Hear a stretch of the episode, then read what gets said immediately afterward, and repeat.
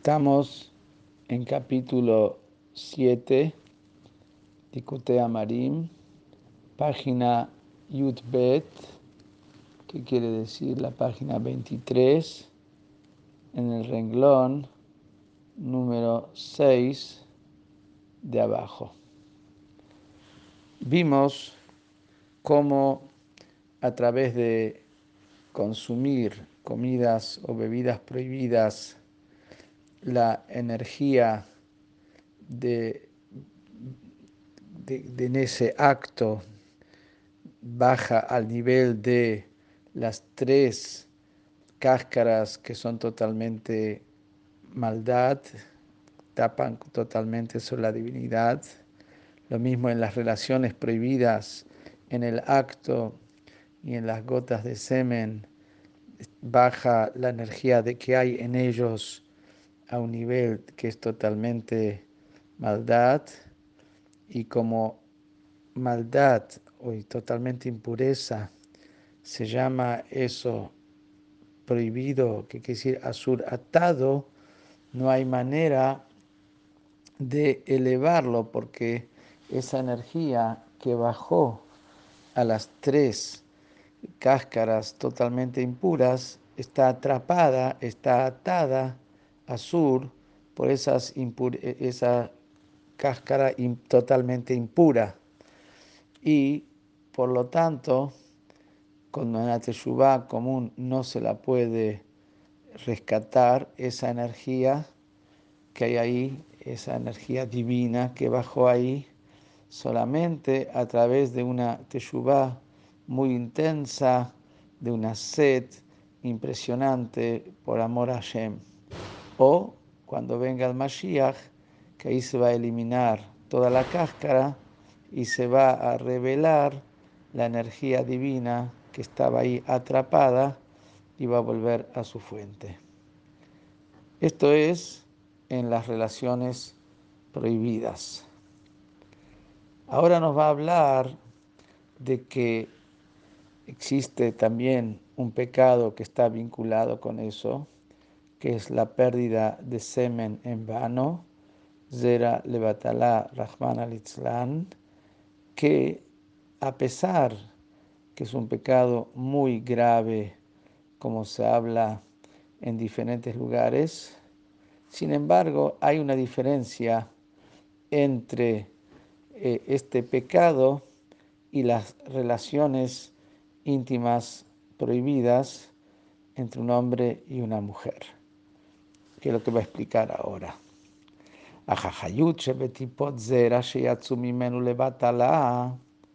La energía que hay en esas gotas de semen que salieron en vano, a pesar que en ese acto,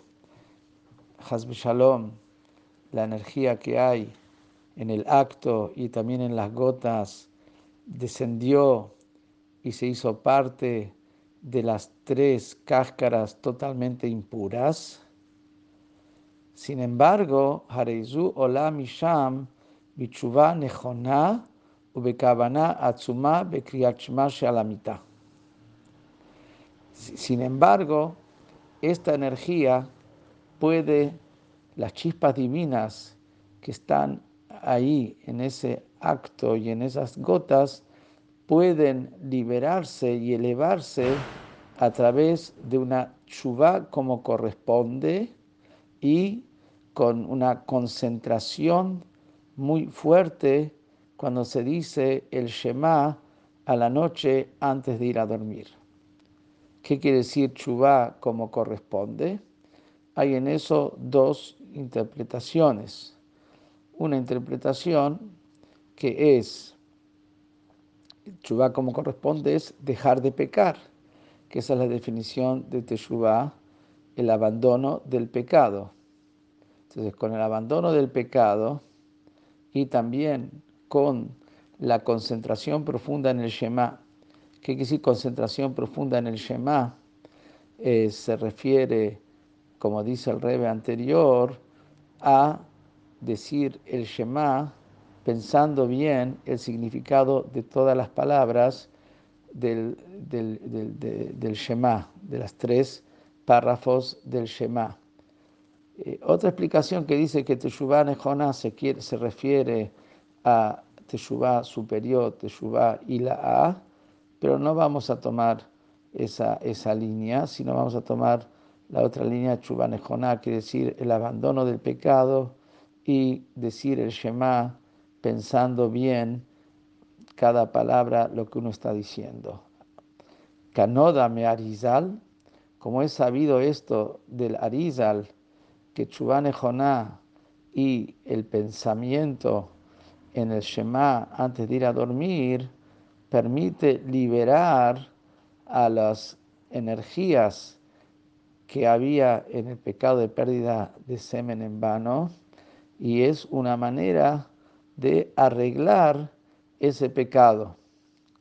Umerumaz Bigmará, y esto encontramos una alusión a eso que con el Shema, antes de ir a dormir, se puede arreglar el pecado este, lo vemos en la Gemara que dice, Kolakore kriat mitato, que ilu ojes jeref piot hulu, que todo el que lee el Shema antes de ir a dormir es como que estaría sosteniendo un sable en su mano, una espada en su mano, una espada que tiene doble filo, y, literalmente Rashi dice que con eso mata a las energías eh, dañinas, pero en la Kabbalah se explica a qué es lo que mata esta espada de doble filo. Cuando se dice el Shema, la harok gufota hitzonim shenasu levush lehayot lehayut shevetipot. Mata a la a los cuerpos foráneos que se convirtieron en ropas de esta energía que había en las gotas. Las gotas de semen, que son, que son impuras porque son en vano, se forman alrededor de ellos cuerpos que visten a esas gotas, cuerpos espirituales impuros que visten a esas gotas, pero a través de decir el Shema se mata a esos cuerpos. mehem Y al matar los cuerpos que rodean a esa energía, los cuerpos impuros, al matarlos, entonces la energía, las chispas de Dios que estaban ahí adentro, se elevan como lo saben aquellos que saben el estudio de la mística. Acá quiero aclarar que por un lado, este pecado es un pecado que requiere de un nivel de teshuvah muy, muy elevado, que se llama teshuvah y la A, teshuvah superior, como va a explicar más adelante en la parte 3 del Tanya, y Gereta teshuvah, epístola de la teshuvah. Pero eso es en lo que respecta a arreglar el alma de la persona que pecó en lo que respecta a arreglar la energía que uno hizo descender dentro de las tres cáscaras impuras, ahí es suficiente con la teshuvah correcta y con el shema como corresponde antes de ir a dormir. Y nos dice ahora, al ver esta diferencia que es más fácil arreglar el eh, efecto de la pérdida de semen que la de relaciones íntimas prohibidas, que relaciones íntimas prohibidas no hay manera de arreglarlo salvo cuando llegue el Mashiach o a través de una teshuvah que, eh, que venga con, la, con esa sed intensa. Y me refiero acá a arreglarlo, me refiero a arreglar el hecho, el producto de su acción. Arreglar el alma de uno es, por supuesto, a través de una teshuvah correcta, a través que uno deja de pecar y se arrepiente y pide perdón a Hashem. Por supuesto que a través de eso su alma es perdonada y su alma es limpiada. Lo que estamos hablando acá es en el producto de lo que se hizo, en esa energía que se introdujo dentro de la impureza, a eso hay que esperar al Mashiach o a una teshuvah de lo más intenso. A diferencia de eso es en el semen perdido, donde para arreglar el producto de lo que se hizo es suficiente con una teshuvah correcta y con concentración en el Shema. Pelagen, y porque vemos esto que pasa en la pérdida de semen, que es más fácil arreglarlo porque no está, eh, ahora, lo vamos a ver enseguida, la pérdida de semen es más fácil de arreglarlo que el resto de las relaciones íntimas que no se pueden arreglar, salvo con una teshuvah de un nivel muy elevado. Por eso lo buscara bonzera levatalá betorá bichlal biota surot. Cuando la Torah me habla de las relaciones íntimas prohibidas, en Pashatemor y en otros Parshiot, en eh, Aharimot, perdón, Aharimot y en otros lugares, ahí no me menciona la prohibición de semen perdido en vano, a pesar que estaría dentro de la misma categorización de pecados sexuales. Sin embargo, ahí no lo menciona. ¿Por qué? ¿Por qué no lo menciona? porque no es lo mismo que el resto de todas las relaciones íntimas.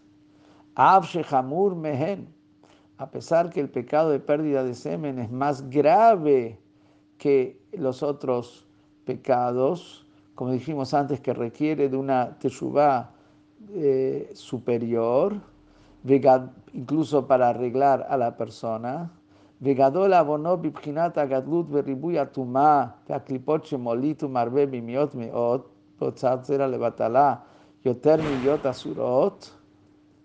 y a pesar de que es, el pecado es más grande en la cantidad y en la calidad de la impureza que la persona genera y hace nacer mucha impureza. Bimiot meot dice muy, pero muy mucho al perder el semen en vano, como está traído en, el Tikunei Zohar, que cuando la persona hace ese pecado, se genera un flujo de impureza como un diluvio. O sea, está hablando de una impureza torrencial que es mucho mayor que la que se da en la, impureza generada en una relación íntima prohibida. Y por eso, a pesar de que eh, es, es, más grave, sin embargo, no, no menciona eh, entre las relaciones prohibidas íntimas en la Torah. Rakshe Surot, ¿por qué si el resto de las relaciones íntimas están mencionadas ahí en la Torah en conjunto?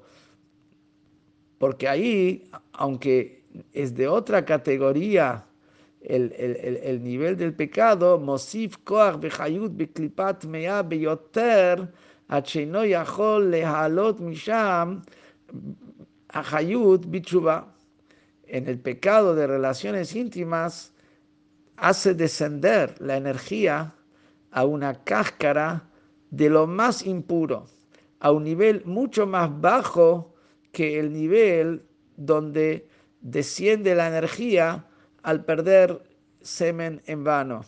Y por lo tanto, es como ahí baja a un nivel de impureza tan grande, no lo puede volver a rescatar esa energía que hizo descender a través de la Teshuvah.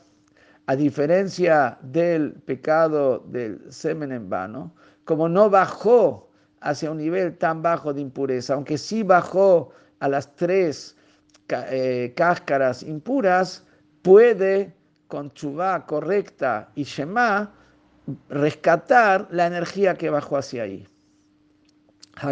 Y en la nota del costado nos dice una explicación, por qué, cuál es la una explicación mística de por qué no se puede elevar y rescatar la energía que, se invirtió en relaciones íntimas prohibidas y sí la energía de semen en vano.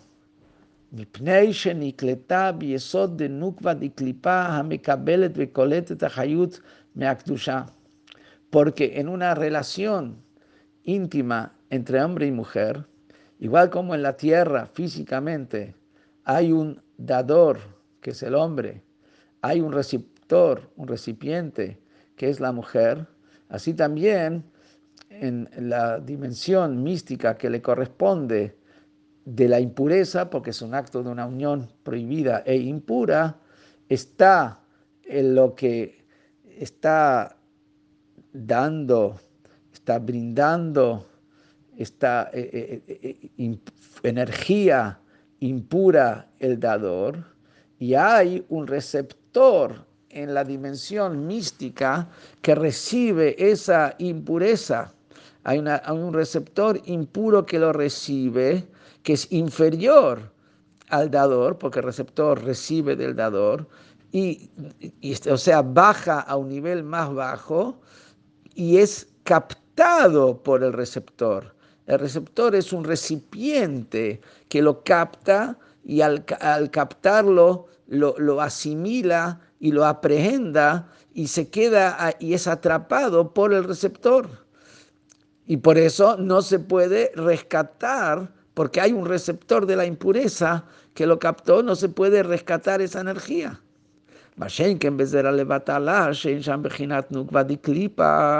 Diferente en semen en vano donde igual como físicamente en la tierra no, no participa un receptor, no hay una mujer, así también en la dimensión mística no hay un receptor de la impureza que recibe ese flujo, ese torrente de impureza, no hay un recipiente,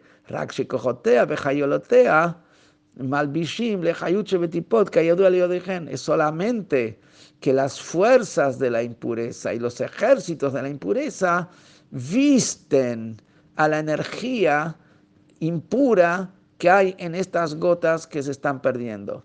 Pero como solamente es que envuelven, pero no son recipientes que lo reciben y lo aprendan y, y se hace parte del receptor, por lo tanto, a través de Chubá como corresponde y a través de Shema con concentración, se puede liberar esa energía al no haber habido ahí un receptor.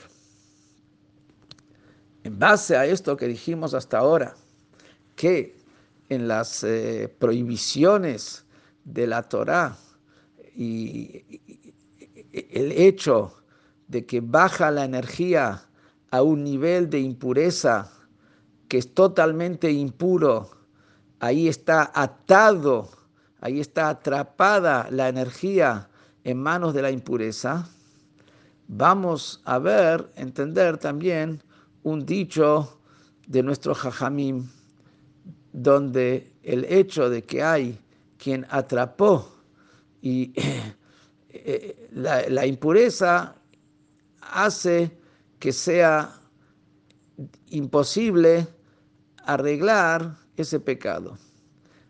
Pero acá me salté unos renglones, un minutito. Dice que en, eh, en, las relaciones íntimas no hay como, como baja a un nivel de impureza muy, muy bajo, no hay manera que salga de ahí.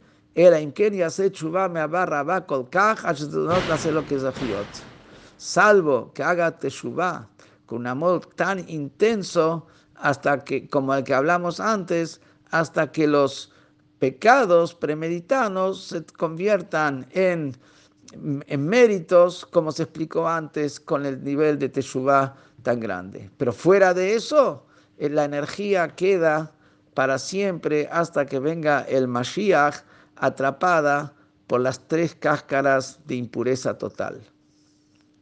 Pero en base a lo que dijimos recién, como dije, que cuando, cuando está atrapado por el, receptor, está atrapado por un nivel de impureza, no se puede arreglar ese, esa acción, no se puede arreglar, no se la puede liberar. En base a eso vamos a entender,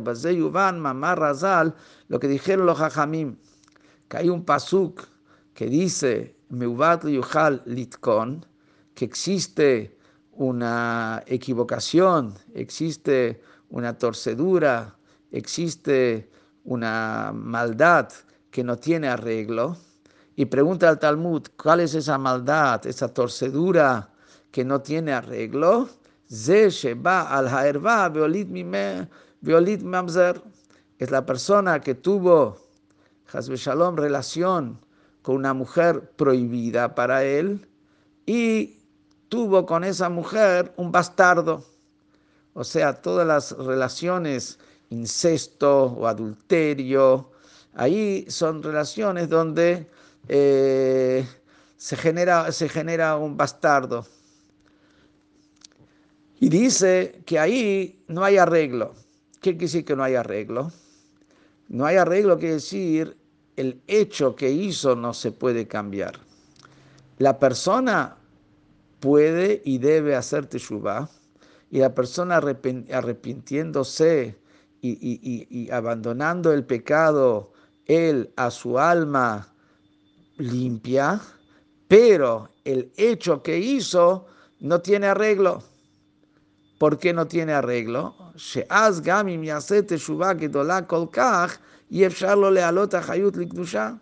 Porque aunque haga la teshuvah que dijimos antes, por el que se siente que está en la oscuridad total, en el valle de la muerte, y por eso corre hacia Hashem con un amor y una sed intensa, no puede rescatar esas chispas divinas que están ahí atrapadas en la impureza. Esa energía divina ya bajó eh, en el mundo concretamente, se está investida en un cuerpo de carne y hueso. Entonces, el hecho que él haga la teshuva más grande no no saca, no rescata la energía divina que se encuentra en el lugar de en el lugar de la impureza que a simple vista este dicho de Jajamim no se puede entender que sí que no tiene arreglo. ¿Por, qué no puede, no puede tener arreglo? Si la persona es la misma acción, es la misma acción que hizo, e, es solamente que eh, si tuvo el, el, el bastardo, no lo tuvo, no cambia la acción. Lo que, lo que cambia es nada más en si hubo un producto de esa unión o no hubo un producto de esa unión. Entonces, ¿por qué digo que la persona cuando hubo un producto no, no, lo puede arreglar? Si en su acto no hubo nada más grave. Y la respuesta es el problema es que aunque él lo quiera arreglar, ya no está en sus manos. ¿Por qué no está en sus manos? Porque su energía está atrapada en un ser de carne y hueso caminando por la calle. Entonces eh, no puede liberar esa energía. Mientras que esté el, bastardo ahí caminando, no, no hay manera de, liberar esa energía. Y por eso no tiene, no tiene arreglo el producto de lo que él hizo. Pero sí, él, su alma y a sí mismo, por supuesto que lo puede arreglar a través de Teshuvah.